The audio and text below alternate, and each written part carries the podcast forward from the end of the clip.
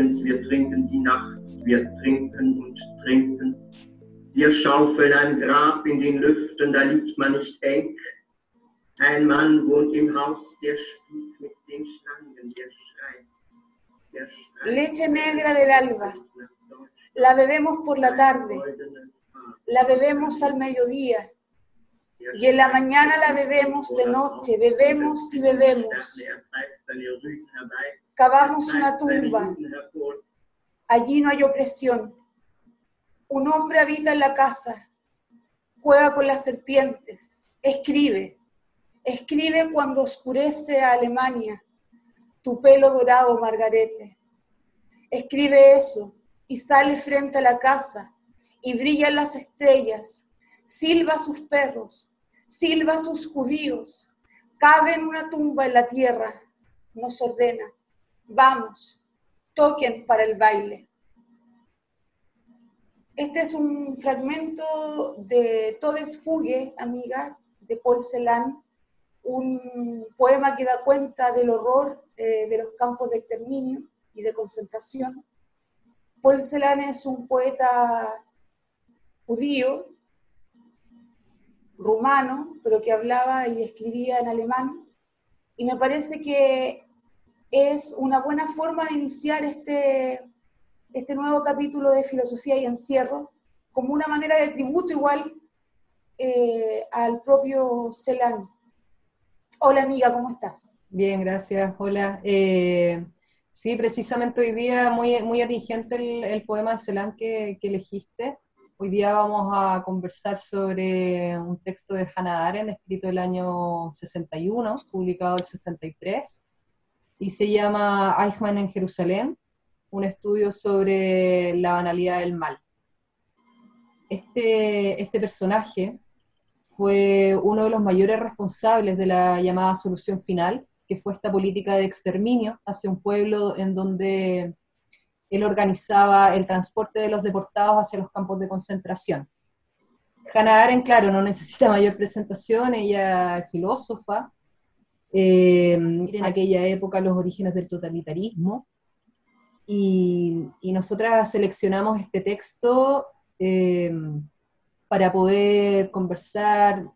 Eh, rápidamente voy a mencionar algunos, algunos puntos que vamos a, a intentar abrir diálogo porque es un tema bastante complejo. Eh, siempre es muy difícil hablar sobre, sobre las cosas horrorosas e inexplicables. Eh, tratar de pasarlas al plano del entendimiento es, difícil. Eh, bueno, primero comentar que, que, este libro es producto de, del proceso de Adolf Eichmann en 1961. En aquella época Arendt había terminado de escribir los orígenes del totalitarismo y se ofreció al New Yorker, a este medio de comunicación, para cubrir aquel proceso. Fue motivada principalmente por este afán de, de comprensión, de tener que comprender lo que, lo que había ocurrido con el, con el genocidio perpetrado por, por los nazis, que, que, es una especie de maquinaria de muerte que se fraguó en la Segunda Guerra Mundial y que costó la vida de más de 6 millones de judíos. Su, su, publicación provocó una ola de críticas, yo pienso que, que, probablemente por esto mismo, principalmente por si acaso su análisis había, había sido una especie de benevolencia con Eichmann y había sido tratado como una especie de eslabón más de esta maquinaria de, producción de muerte. Y, es que acá eh, lo, que se va a producir es que el, mal viene a cambiar de, cómo comprendemos el mal. Por una parte, en los orígenes del totalitarismo se entendía el mal como algo radical, como personificado por una especie de demonio, pongamos Hitler. Y ahora con esta figura de Eichmann en el proceso, Hannah Arendt se va a dar cuenta de que el mal no, no representa necesariamente esta, persona, esta persona, personificación tan demoníaca, sino que también se puede ver en, en personas que aparentan, digamos, tener un, cotidiano bastante, bastante normal y, seres humanos bastante eh, pasivos, sin, sin, mayores rasgos patológicos o rasgos antisemitas o, de locura. Entonces eso es lo que hoy día vamos a conversar con Sara y quizás partir, Sara, por si nos puede eh, orientar un poco a cómo, cómo se vivió aquel juicio en, aquella época, el escenario, la escenificación de, del juicio en Jerusalén en el año 61. Ante vosotros comparezco, jueces de Israel, que formáis esta sala para acusar a Adolf Eichmann, pero no comparezco solo. Aquí, en este momento, a mi lado, hay seis millones de acusadores, pero no, no puede levantarse e indicar con el dedo de la acusación esta cabina de cristal, ni gritar un yo acuso dirigido al hombre que la ocupa. Su sangre clama justicia al cielo, pero sus voces no, no pueden hacerse oír. Por esto, en mi persona recae el deber de ser su portavoz y de pronunciar la terrible acusación en su nombre. Estas palabras eh, fueron pronunciadas por Hausner, que es el fiscal a cargo del juicio de Eichmann, eh, el 11 de abril de 1961, cuando comenzó el juicio en Israel.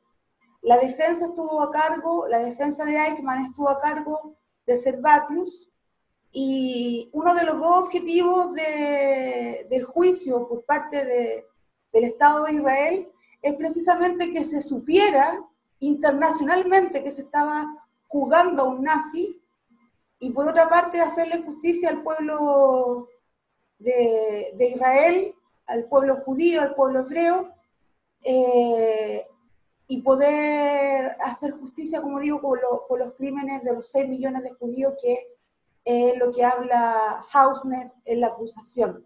Claro, que tiene que ver como con dar conocimiento al mundo de, estos actos terroríficos perpetrados hacia todo un pueblo. A través del juicio, era como una de las cosas que se quería lograr. Claro. Eh, eh, por su parte, Eichmann fue eh, secuestrado el 11 de mayo de 1960 por miembro del Servicio Secreto Israelí con el objetivo de enjuiciarle bajo, bajo los cargos cometidos contra el pueblo hebreo, los crímenes contra la humanidad, los crímenes contra el pueblo judío y también los crímenes de guerra perpetrados por él durante el periodo del régimen nazi y en especial durante la Segunda Guerra Mundial. Eh, como tú bien decías al inicio, esta responsabilidad estaba consistía en organizar el transporte de prisioneros hacia los campos de exterminio ubicados en Europa del Este.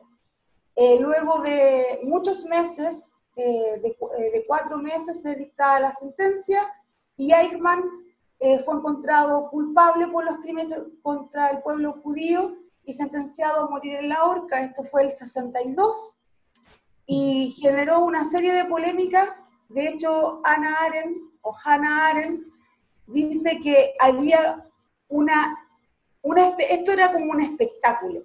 En el fondo, como que también se hizo como una muestra de justicia, pero como un meeting, así como algo como espectacularizante, eh, debido a que, por ejemplo, eh, los casos de los judíos presentados de las víctimas no eran precisamente los que a Eichmann eh, había perpetrado, ¿cierto?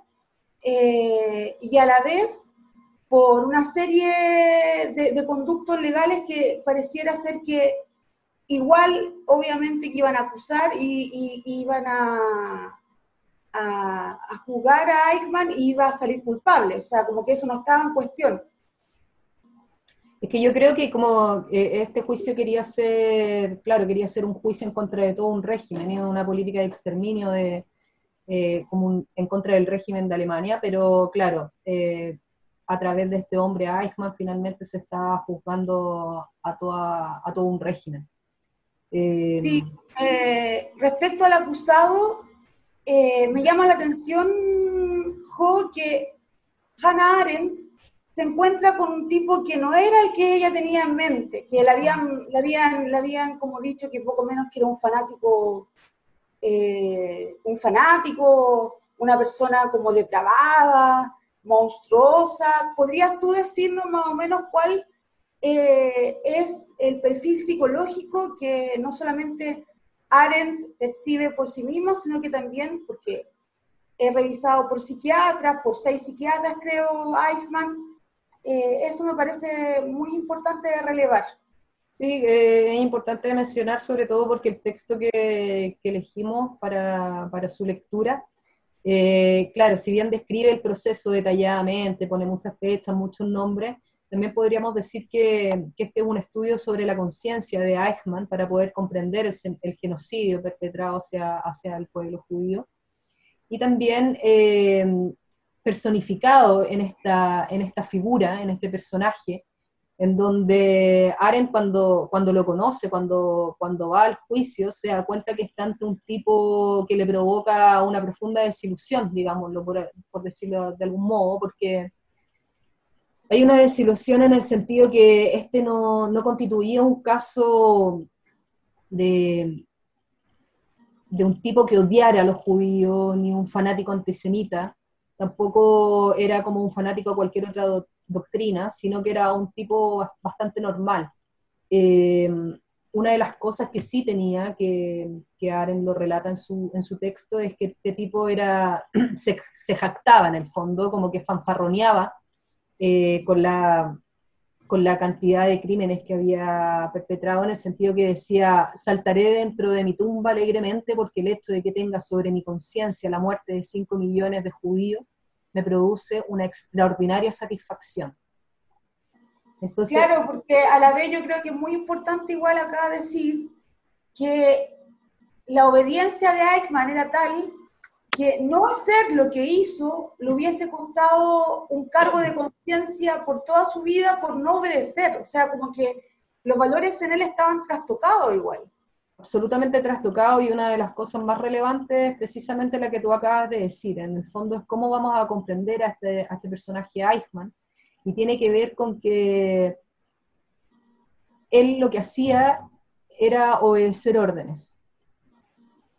Obedecía órdenes en una maquinaria o en una especie de fábrica de cadáveres. Entonces hay tal disociación y tan desafección con la realidad que este fenómeno es el que trata de comprender Hannah Arendt. Entonces empieza a, estudiar estos rasgos de la personalidad o, poder encontrar ciertos patrones de conducta que la puedan llevar a entender de cómo un, tipo de, esa naturaleza puede llegar a, a perpetrar tan atroces crímenes. Entonces se da cuenta, por ejemplo, de que el tipo estaba lleno de clichés, que, el único lenguaje que él utilizaba era el burocrático.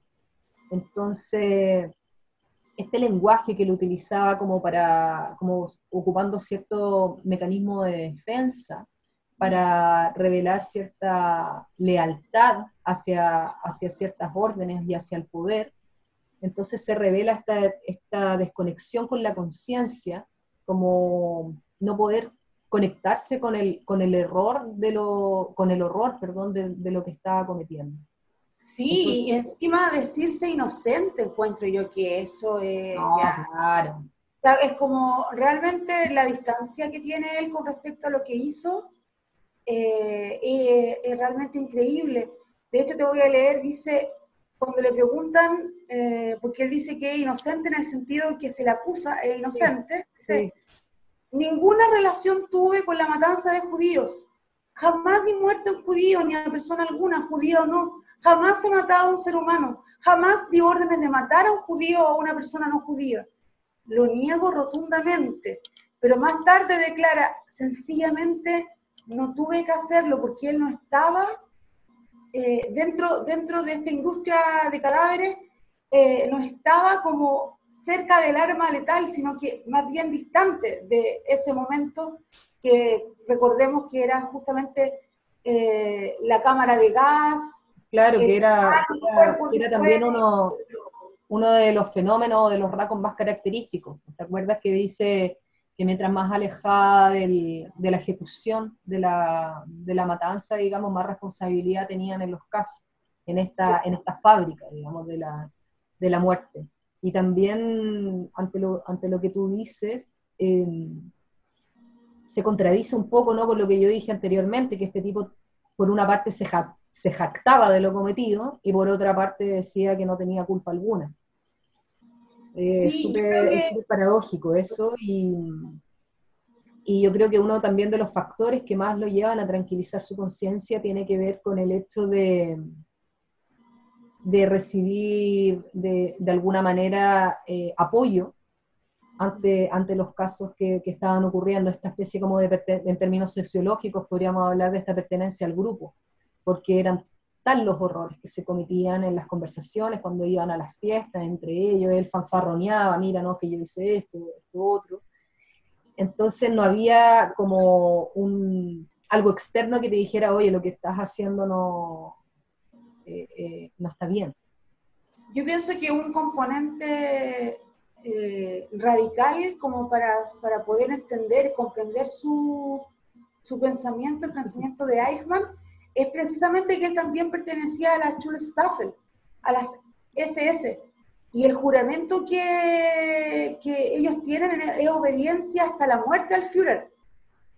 Obediencia hasta morir y que Dios me ayude, dice por ahí la, el juramento.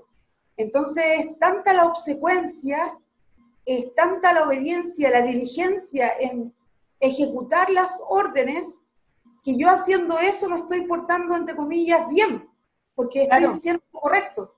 Claro, porque las cosas, eh, es como esta simpleza también que tiene, que tiene el cotidiano, ¿no? Es como las cosas son como son. Eh, y la ley se basaba en las órdenes del Fiure y esa lealtad era la que a él le prevalecía o predominaba mucho más que cualquier cosa que, que no, fuera, que no fuera esta ley, ¿no? Entonces... Mi honor, es mi lealtad, también decía la, lealtad, el tema de, la, de las SS. Eh, sí, es muy, eh, da, un poco de escosor eh, abordar este tipo de, temas, porque finalmente lo que ocurrió es que, es que la vida humana fue, fue vista como un producto, como lo que hablábamos, ¿te acuerdas? Con, la, con Simon Bay, el tema de, la fábrica. Y de la producción, en menos tiempo, mayor producción y a un bajo costo, digámoslo así. O sea, como una fábrica de cadáveres, como tú. Exacto, y hay una deshumanización. Claro, y lo que provoca esto es una deshumanización del otro. Entonces, cuando tú eh, ves al otro como no humano, sino como un objeto, como un producto, eso te, te disminuye la, la posibilidad de la responsabilidad y de la culpa. Mm. Sí, a mí me parece igual súper particular. Eh, bueno, no sé si Hannah Arendt haya sido consciente del revuelo y el impacto que iba a tener todo esto que ella escribió, pero finalmente la acusada también fue ella, ¿no? Como en el sentido de que se mal comprendió uno de los conceptos centrales que ella formula en el libro, que es la banalidad del mal. Sí. Eh, podría, podríamos hablar de eso, porque me parece súper relevante. Eh, claro, ella fue bastante criticada, pero no se entendió que en el fondo eh, lo que ella quería comprender también es cómo, cómo fue posible que algo tan aberrante pudiese ocurrir en la historia.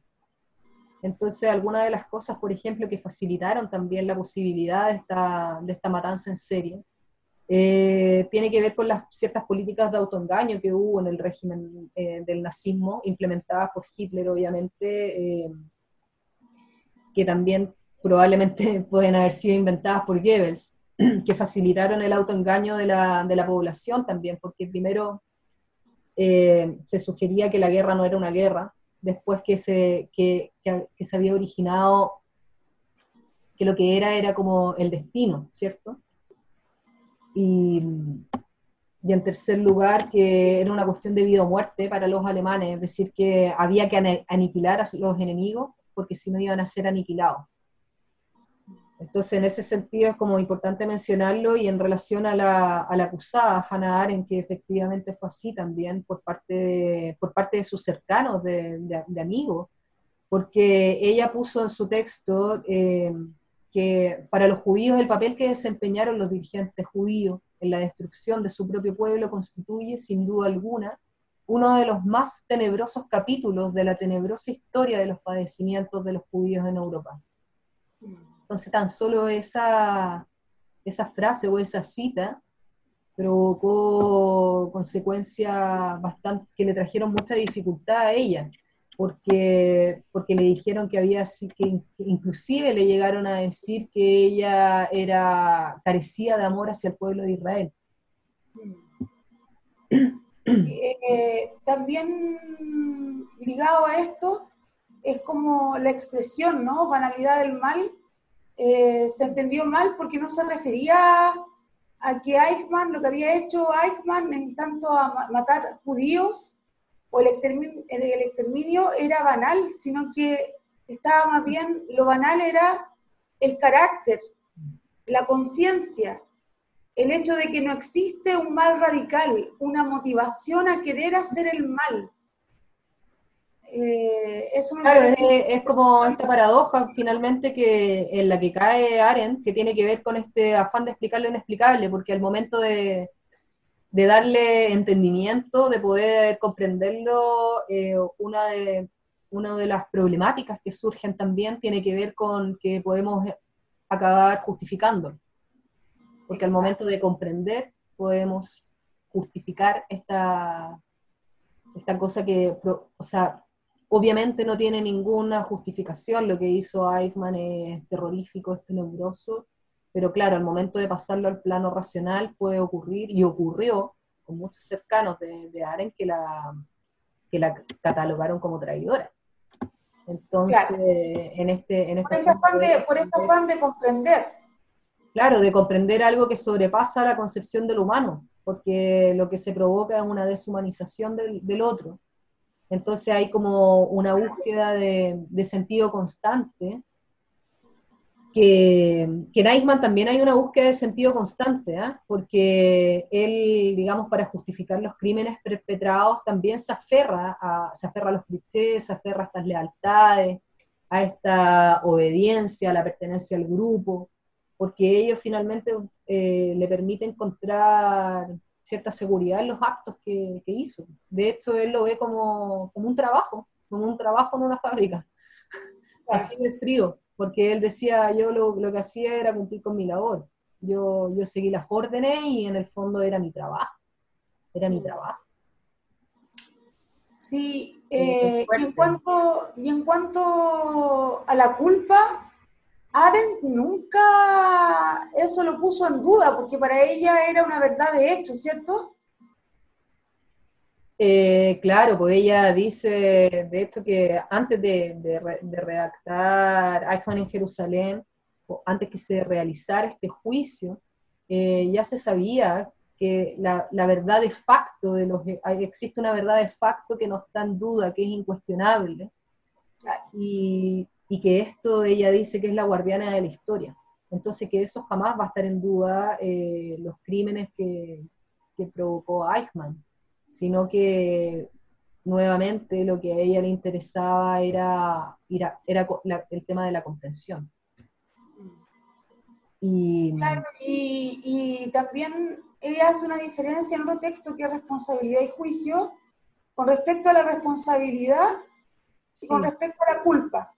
Porque responsabilidad no es lo mismo que culpa. Culpa es un concepto que tiene que ver con lo moral, con lo jurídico, en cambio, la responsabilidad tiene que ver con lo político y existe una responsabilidad por las cosas que uno no hizo, por ejemplo, y en ese sentido el pueblo judío sería responsable igual. Claro, que, la responsabilidad alude más a un, a un, tema colectivo que tiene que ver igual que hay una intencionalidad detrás y la culpa tiene que ver con, lo, con un proceso individual.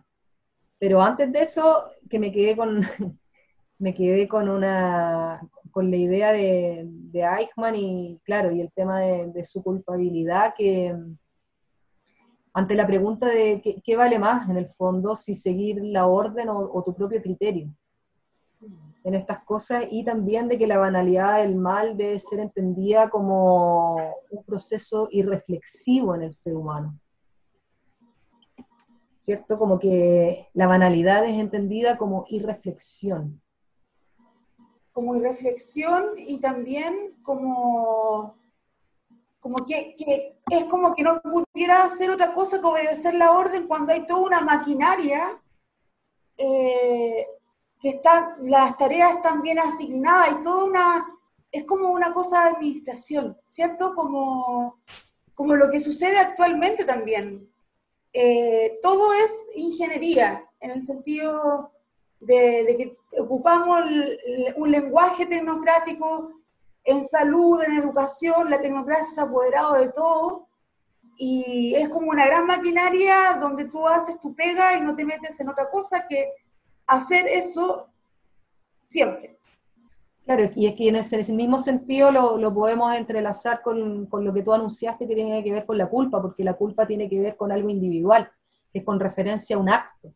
Pero tú eres culpable porque tú te tienes que hacer responsable, digamos, de, de tus propios actos. Entonces, claro, puede haber una responsabilidad como pueblo ante, ante ciertos actos cometidos, pero eh, alude precisamente la responsabilidad, alude más bien a un colectivo, a un contexto que, que conlleva una intención, pero la culpabilidad es individual. Y en ese sentido, cuando, cuando se dice todos somos culpables, finalmente lo que se logra es anular la culpa.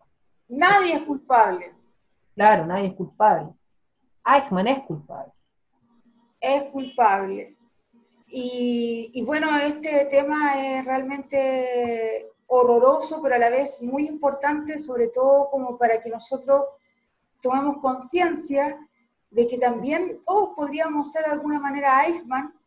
Eh, y... yo, te diría que ese es uno, uno de los mayores peligros. Y, claro, a modo, de conclusión, decir que, que, el análisis que realiza Aren sobre Eichmann eh, lo, lo, que hace es que, es que emergen nuevas categorías de la comprensión del mal, en donde esta figura demonizada se cae, y a su vez también se cae junto con eso la figura endiosada, por decirlo de algún modo, pasiva de la, de la víctima.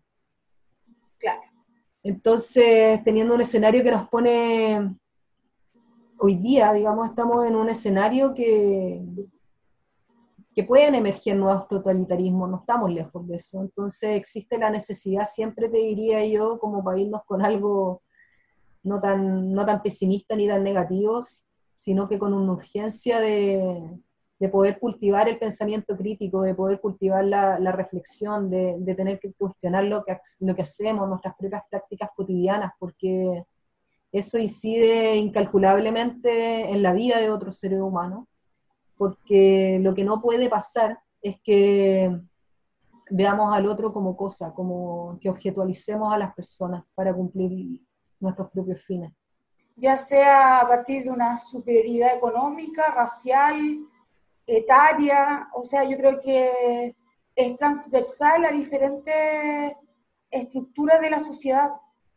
Porque yo no, no, tengo por qué sentirme superior a una abuelita ni a una persona afrodescendiente eh, o, ante una persona pobre, ¿me entiendes? Como que también hay que tener patente eso eh, y sobre todo en estos contextos que estamos en un contexto de encierro, de pandemia, de crisis mundial eh, económica también, Sí, entonces, claro, es lo que hemos venido hablando y ya para despedirnos, porque se nos está acabando el tiempo, es que, claro, no se pueden seguir, no se, hay que tener ojo con no, con no aceptar ciertos autoengaños y ante un escenario que, claro, que es de incertidumbre global y, y la posibilidad de deshumanización siempre está latente, entonces no, es algo que no se puede permitir y que, y que tampoco es posible la indiferencia. Sí, yo solamente me quiero despedir con, con el poema de Celan que quedó transmitiendo. Eh, está en YouTube, si lo quieren buscar. you